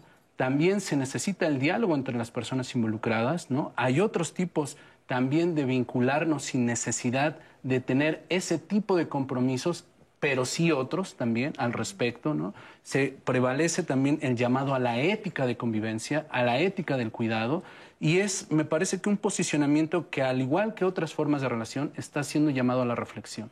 Entonces creo que tiene que ver con cómo quiero gestionar mis tiempos, cuánto tiempo estoy dispuesto a compartirme con otras personas, cómo quiero también dar y recibir cuidados, cómo quiero también compartir mi economía, que es uno de los temas más complicados en los vínculos amorosos, ¿no? Y cómo también quiero compartir mis erotismos, mis sexualidades también con otras personas, ¿no? Creo que hay puntos medulares que tenemos que irnos cuestionando en la gestión y en la convivencia con otras personas. Así es. Oigan, ¿y qué hacer cuando llega esa pregunta incómoda de ¿por qué no tienes novio? ¿Por qué no te has casado? O sea, porque de verdad hay veces que uno ya no sabe si aventarles todo el rollo de mira, ahorita estoy en un proceso en el que estoy disfrutando, viviendo, bla, bla, o si de repente volteas y dices, pues no te importa porque, este, muy amable. ¿Qué, ¿Qué hacer en este? Cuando te hacen una pregunta incómoda, ¿Cómo responder de forma inteligente? Porque definitivamente esas preguntas, pues a mí me parecen poco inteligentes, porque para empezar, pues como que ¿por qué preguntamos por la vida de los demás, no? Y muchas veces no sabemos de qué forma responder a estas preguntas que, definitivamente son incómodas y no, no podemos decir que no. ¿Cómo responderíamos? Bueno, yo creo que va a depender el sapo la pedrada, ¿no? Hay momentos en que una persona está dispuesta con algunos vínculos cercanos, con algunos vínculos amables, decir, mira, te puedo explicar por qué hoy decido no tener un vínculo. Y habrá momentos en que uno no tenga ganas de explicarle, porque en verdad se siente invadido, se siente invadida y dices, mira, es algo que en este momento quiero reservar para mí. La verdad es que no quiero compartírtelo. Quizá en otro momento podemos hablarlo. Yo creo que podemos ser amables en eso Sí es cierto que hay gente que te lo pregunta como chisme y hay gente que te lo pregunta genuinamente. Oye, y, luego te van a responder, pues sí, por eso estás soltera, por amagada, ¿no? Totalmente. Entonces uno nunca va a tener contestar la gente. Pues sí, tienen toda la razón. Ahora, no es lo mismo estar soltera que, que solitaria, que ser soltera que ser solitaria, ¿no? O sea, también ahí es otro punto, porque dicen que pueden pensar también que se tiene una vida muy triste y pues no, es así. Puede ser todo lo contrario. Bueno, vamos a hacer un una pausa, si les parece, y regresamos porque vamos a seguir leyendo todos sus comentarios. De verdad, estamos muy agradecidos porque hemos tenido muchísima participación y vamos a estar ahorita leyendo todos. Ya lo, va, ya lo va a ver. Espero se quede con nosotros. Nos queda un bloque, así que puede seguir participando. No necesito pareja para ser feliz. Regresamos en un momento.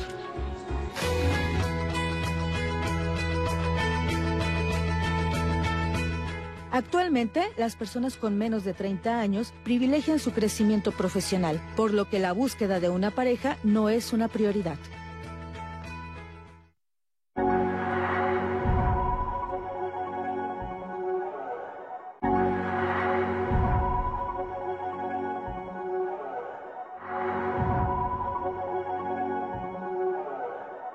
Sigue siendo la institución del matrimonio una institución muy importante para la sociedad.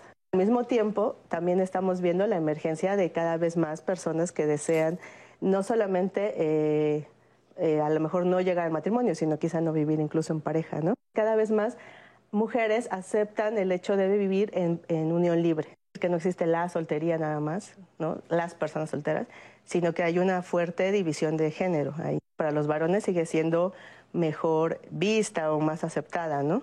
Mientras que para las mujeres sigue siendo todavía un estado no deseable. Actualmente los, los jóvenes eh, tienden más a ser solteros porque eh, vivimos en este mundo de la inmediatez. La soltería eh, es vista como un paso para lograr todos estos aspectos que a nivel social se nos exige.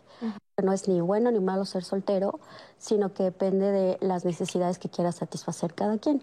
Venimos de una idea social en la cual tener pareja eh, es un punto que se tiene como eh, aceptado, como es como haber transitado a la madurez, como se supone que hemos alcanzado ciertos logros, ¿no? Mientras que la soltería solamente es ese, ese paso antes de llegar a ello, ¿no? La realidad es que a veces es una sola persona quien se encarga de la economía financiera y otra persona a veces también se encarga de la economía doméstica el matrimonio tampoco asegura ese equilibrio o esa equidad en la manutención económica. ¿no? Se gasta más, eso es personal. No es que el vivir eh, fuera de casa de, como soltero o soltera sea algo común, ni deseable, ni bien visto, ¿no? Esta idealización tiene que ver más con profesionistas y también hay una brecha muy importante de género. En este proceso de emparejamiento es muy importante que comuniquemos cuáles son nuestras necesidades, cuáles son nuestras expectativas y que lo comuniquemos de manera asertiva. Cualquier modo de relación, sí es importante no idealizarlo, ni la relación de pareja, pero tampoco la soltería, porque cada una representa retos diferentes para las personas. El tiempo sí es una variable primordial dentro de este esquema de convivencia, ya sea en pareja o en soltería.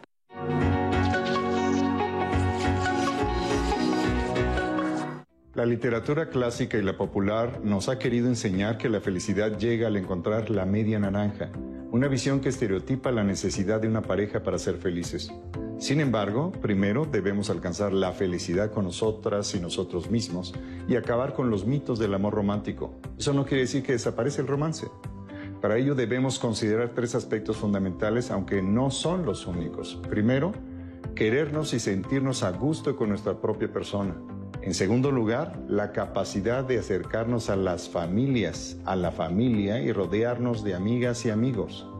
Y tercero, tener tiempo para aquello que nos gusta que nos llena de satisfacción y nos hace disfrutar. La felicidad no depende de una pareja sentimental. En el Consejo Ciudadano te apoyamos para que así sea, es decir, que encuentres formas de estimular tu propia construcción identitaria. En la línea de seguridad hecha de confianza 55 55 33 55 33 hemos brindado más de 170 mil atenciones psicológicas en tres años y medio y la razón principal es por problemas con la pareja. Si atraviesas por un periodo emocional difícil y no sabes cómo manejar o contener tus emociones, no estás sola, no estás solo. Te ayudamos y te apoyamos 24/7 de manera gratuita todo el año. Muy importante la ayuda del Consejo Ciudadano. Muchísimas gracias por la información. Y pues sí, efectivamente hay gente también que, que, vive soltero, soltera, pero pues no lo eligen no lo eligen ellos y al final lo sufren muchísimo. ¿Cómo poder salir de esta situación o qué tenemos que hacer si estamos sufriendo esta soltería? Ok. Bueno, yo creo que cuando hablamos de eh, sufrir la soltería, más bien habría que preguntarnos qué estamos haciendo respecto a la diversidad de cómo gestionamos nuestra vida en dónde energetizamos nuestras labores, nuestras responsabilidades y cuál es la situación en específico de cómo vamos atendiendo nuestras propias necesidades. ¿no? Creo que la soltería per se no es el problema, ¿no? sino es cómo aprendemos a atendernos justo en la gestión de, nuestra vida en cuanto a las convivencias con las demás personas. ¿no? En ese sentido, porque pensar que la soltería es la que provoca una soledad en sí mismo, más bien me parece que tendríamos que pensarlo diferente ni, ni la soltería ni la cuestión de vincularnos en pareja nos asegura no sentirnos solos. Creo que la, situación de la soledad no grata, ¿no? Tendríamos que pensarla en cómo vamos cada uno de nosotros, cada una de nosotras, gestionando la responsabilidad que tenemos para enfrentar la vida, ¿no? Yo escucho en las cápsulas que, que se han presentado que pareciera la variable felicidad, ¿no? y aparece la felicidad en pareja, la felicidad en la soltería. Yo no sé si podríamos hablar específicamente de la felicidad. Yo creo que podríamos hablar de la satisfacción, de cómo vamos gestionando la vida, incluso con sus vicisitudes también, ¿no? Que les podemos hacer frente, que tengo los recursos materiales, económicos, eh, psicológicos para hacerle frente a esas vicisitudes y entonces no necesariamente tocar estos puntos de soledad que en ocasiones no necesariamente se presentan como desagradables. Ahora, también puede pasar muchas veces que no se tiene pareja porque pensamos que no merecemos tener una pareja, porque tenemos una baja autoestima o porque simplemente creemos que no somos capaces de que alguien se enamore por diferentes circunstancias.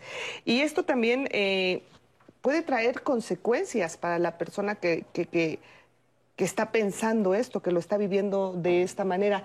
¿Cuáles son las consecuencias que, puede tener una persona con baja autoestima? Bueno, Creo que hay una diferencia entre mm, ser sola y estar desolada. ¿no? Una persona sola y una persona desolada, lo que decías como soledad negativa o, ¿no? Eh, y creo, retomando lo de la cápsula de Fernanda Tapia, de los sológamos, eh, este término, eh, ella mencionaba al final también la injerencia del feminismo, ¿no?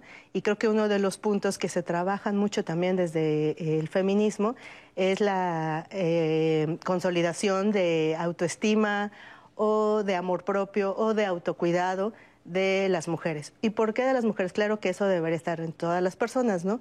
Pero ¿por qué de las mujeres? Porque se nos ha inculcado la idea de cuidar para otros, de ser para otros, ¿no? De estar siempre para otros. Entonces, de pronto ahí es cuando, al final, cuando ya no hay a quien cuidar, no hay que ser para otro, ¿no? Nos podemos sentir justo eh, pues desoladas, que no servimos, ¿no? con una baja autoestima.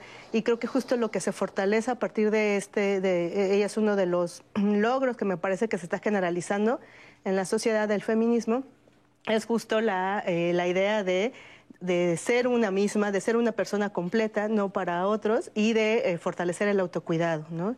Y claro, sin no, se, descuidan los vínculos humanos, pero sí se fortalece eh, a, la persona eh, en este caso a las mujeres, ¿no? Y, eso también ha aumentado, yo creo, eh, que haya más mujeres que, deseando vivir eh, solteras, ¿no? porque, porque reivindican esta posición entonces a partir del autocuidado ya no vas a aguantar cualquier, cualquier tipo de relación, cualquier tipo de vínculo, ¿no? Destructivo.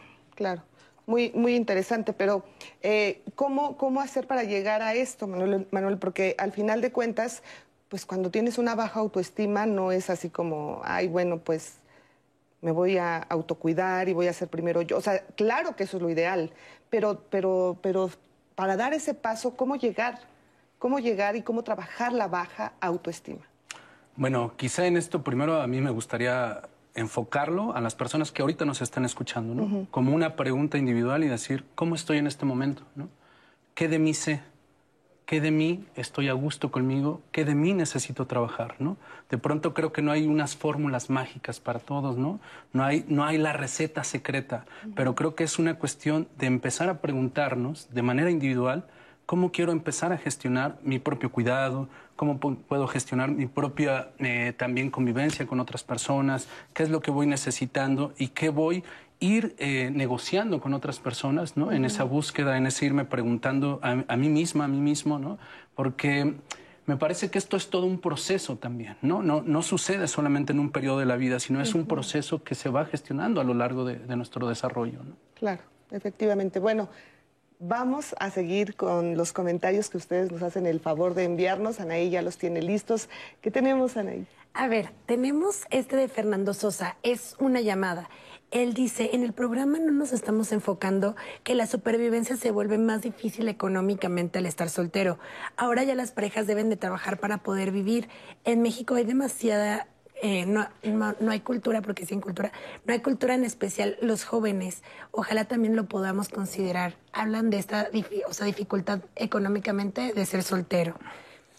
Em, también Luis González dice, no debes de depender de una pareja para ser feliz, puedes ser feliz contigo mismo. Y si tienes una pareja, pues también puedes serlo. Hay que trabajarlo, Luis González, a, a través de llamadas.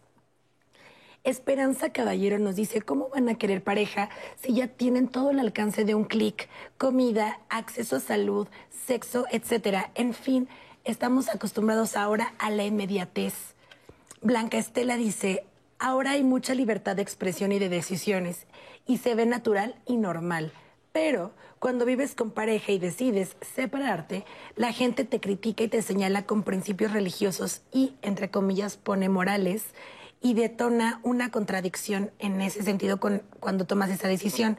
Lo correcto es tomar tus decisiones, sabiendo cómo y por qué en pro de tu bienestar y felicidad. Esa es mi opinión, dice Blanca Estela una frase que nos dejó Benjamín Zanoni. Para esta buena plática de viernes voy a citar a Iván Sotelo. Dice, no confundas mi soledad con amargura. Soy feliz conmigo mismo y comparto esta felicidad con un número muy reducido de personas, raros, locos, libres y auténticos, al igual que yo. De ese, de ese comentario, eh, Hipatía Balbuena dice, es verdad, no es amargura, es inteligencia emocional. Ya no estamos dispuestos a perder tiempos, tiempos inteligentes, invertimos tiempo, no gastamos nuestra vida en vínculos tortuosos, somos más analíticos cuando nos relacionamos, eh, contestó Hipatía Balbuena. Viridiana Alvarado dice, ¿qué se puede hacer cuando sí quieres tener una pareja, pero sin embargo no puedes o no lo consigues? La decisión de ser soltera ya no es mía, sino no soy feliz porque no he logrado vincularme con otra persona. Edith Gámez Condado dice, me gustaron mucho los testimonios, creo que eh, le dieron a la clave en ellos. La clave es el autoconocimiento, ya sea para estar solteros o para estar en pareja. Janelli Jaimes dice, considero que te vuelves un poco egoísta en tiempos cuando eres soltero, ya sea por elección o circunstancias. Conforme pasan los años, para uno se vuelve más complejo compartir con alguien la vida. Muy similar, varios comentarios como el de Janelli, que se vuelve más complejo compartir con alguien la vida cuando se pasa mucho tiempo en soltería.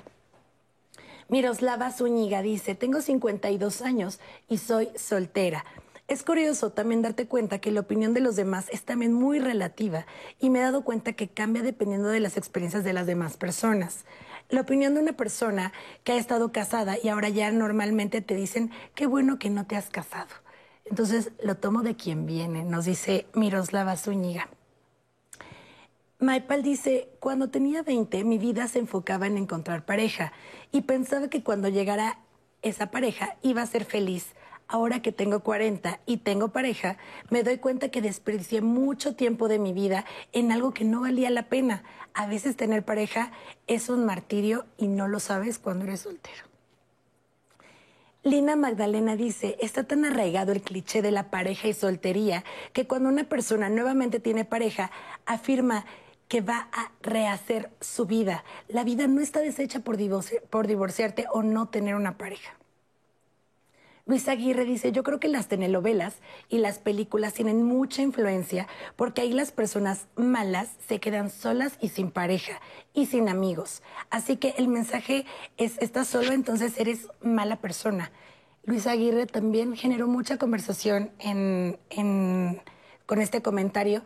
Varias personas mencionaban la importancia de los medios, los libros y con, qué crecimos en, las películas, al entender que justo el estar soltero o soltera es algo negativo. Lilia Munguía, eh, dice, considero que es fundamental hacer buenos cimientos emocionales desde la niñez para disfrutar de la mejor manera cada etapa de la vida y no dejarse influenciar por otras personas ni que afecten comentarios negativos o destructivos. Tener un criterio propio y defender a toda costa nuestros sentimientos y decisiones. Sofía dice, mi experiencia en pareja ha sido mala. Desde mi percepción, cuando he estado en pareja, pierdo potencial. Mi mejor versión es estando soltera y desde que me hago la pregunta, ¿para qué quiero una pareja? Es más fácil saber si que no necesito una en este momento de mi vida. Ofe Vázquez Guerra dice, disfruto mucho mi soltería y entre paréntesis dice, soy divorciada y tengo hijos. No tengo necesidad de tener pareja para estar plena y satisfecha en mi vida, pero sí creo y me gustaría tener una relación de pareja me he dado la oportunidad de salir y conocer a algún varón. También divorciados y con hijos, entre paréntesis. Y creo que para ellos es más difícil sacrificar, entre comillas lo pone, su soltería y disfrutar de una relación sana de pareja. Me cuesta trabajo entenderlos. Nos deja Ofe Vázquez este comentario en Facebook y un comentario más que ha sido recurrente en sus participaciones ha sido que em, la mayoría de los comentarios que hemos hecho de la soltería son de personas divorciadas o justo viudas, pero las personas nos dicen qué pasa también con estas personas que definitivamente han decidido desde el momento cero de eh, sin tener una relación estar en soltería que nunca se han casado y no se han divorciado, etcétera, etcétera. Entonces dice que también hablemos, nos piden que también hablemos de eh, este tipo de soltería. Y pues antes de contestar todos estos mensajes y llamadas, vamos a ver la siguiente cartelera, porque la siguiente semana eh, Leti va a estar buenísima. El viernes, claro, va a ser, no es la excepción, por supuesto, pero pues todo el resto de la semana va a ser increíble, así que no se lo puede perder. Vamos a ver la cartelera y ahora sí regresamos a contestar todos sus testimonios. No puedes perderte los programas que la próxima semana hemos preparado para ti. ¿Has pensado cómo identificar si las niñas y niños pequeños ven bien o tienen problemas de la vista? Muchos aún no hablan o no saben distinguir qué es ver bien. Por eso, las revisiones oftalmológicas son importantes. El lunes, acompáñanos para saber si tu hijo necesita lentes. Qué difícil puede ser la distracción, la falta de concentración y la hiperactividad. ¿Has pensado cómo lo viven tus hijas o hijos? Entender el trastorno por déficit de atención con o sin hiperactividad o TDAH ayuda a establecer lo que hay que trabajar tanto en la escuela como en la vida cotidiana. El martes queremos saber si tu hijo se distrae con facilidad. ¿Sabes pedir ayuda cuando la necesitas? Existen prejuicios que muestran debilidad o fracaso en quien la solicita. Y también están los abusos de aquellos que apoyan, pero exigen incondicionalidad a cambio. Pedir ayuda y apoyar a los demás es una acción que engrandece. Entérate el miércoles. Trasladarse es una necesidad, por eso es importante conocer opciones para hacerlo. ¿Has considerado utilizar bicicleta, pero tienes dudas o te da temor? ¿Cuáles son los vehículos no motorizados y cómo utilizarlos? El jueves hablaremos sobre la movilidad activa y todo lo que conlleva. Casarte con tu pareja es una elección, pero ¿Han hablado cómo será la relación con sus familias? Existen prácticas y costumbres que se reproducen, así como acuerdos tácitos donde los familiares pueden influir e incluso afectar la relación. El viernes, reflexiona si te casaste con tu pareja o con toda su familia y sus consecuencias.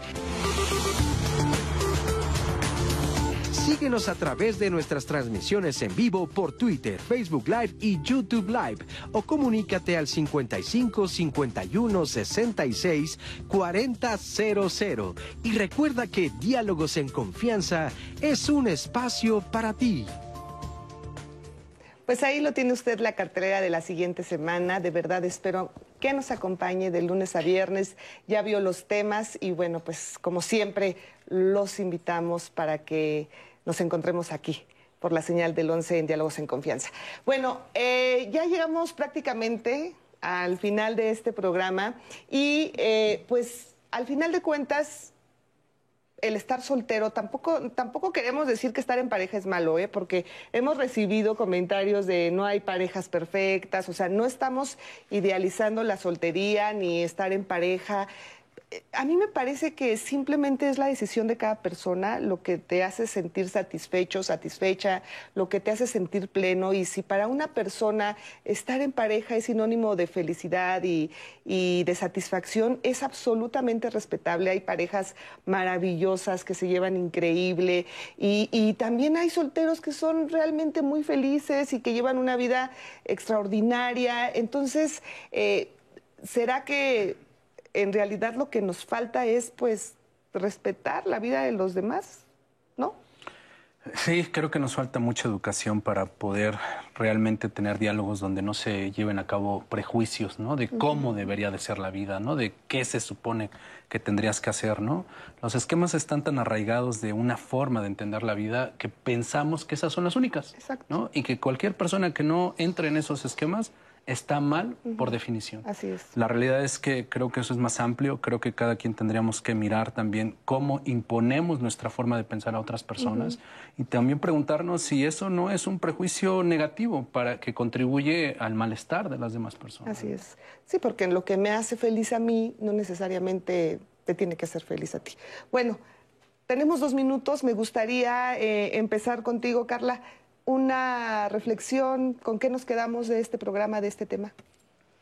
Bueno, recupero algo que mencionaban en los comentarios también, ¿no? Eh, eh, todo, a veces no es solamente una decisión el decir voy a respetar o no respetar, ¿no? Sino todo lo que está en nuestro medio, las películas, las, eh, bueno, ahora las redes, ¿no? Lo que implica la representación de estar en pareja y lo que eso implica para una, para una felicidad, ¿no?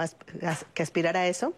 Eh, creo que no es fácil, pero entonces eh, con todo esto en nuestro medio no es fácil quitarnos esos prejuicios, pero sí creo que hay que cuestionar, ¿no? Yo me quedaría, invitaría a cuestionarnos el modelo tradicional de familia, el modelo eh, tradicional de matrimonio, de pareja y a partir de ello entonces buscar otro tipo de vínculos mucho más saludables, ¿no? Claro, claro. Muchas gracias, Carla. Claudia. A mí me gustaría enfatizar que no eh, precisamente tenemos que romantizar ni la soltería, ni tampoco tenemos que romantizar el vivir en pareja.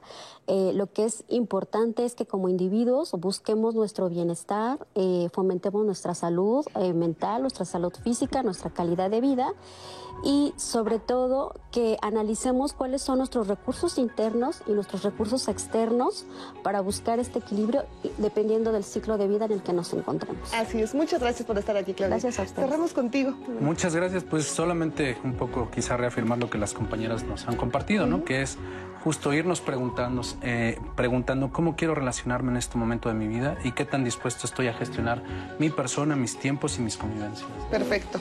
Pues muchas gracias. Gracias a los tres. Gracias por estar aquí, por acompañarnos. Gracias también a ustedes que estuvieron muy pendientes, que nos escribieron y que nos dieron su testimonio. Muchas gracias, Anaí. Qué gusto. Gracias, Leti. Gracias a la audiencia, de verdad, que estuvo increíble hoy. Así es, pues espero que tengan un excelente fin de semana, que continúen la señal del 11 y nos vemos aquí el próximo viernes en este su programa Diálogos en Confianza. Gracias, hasta la próxima.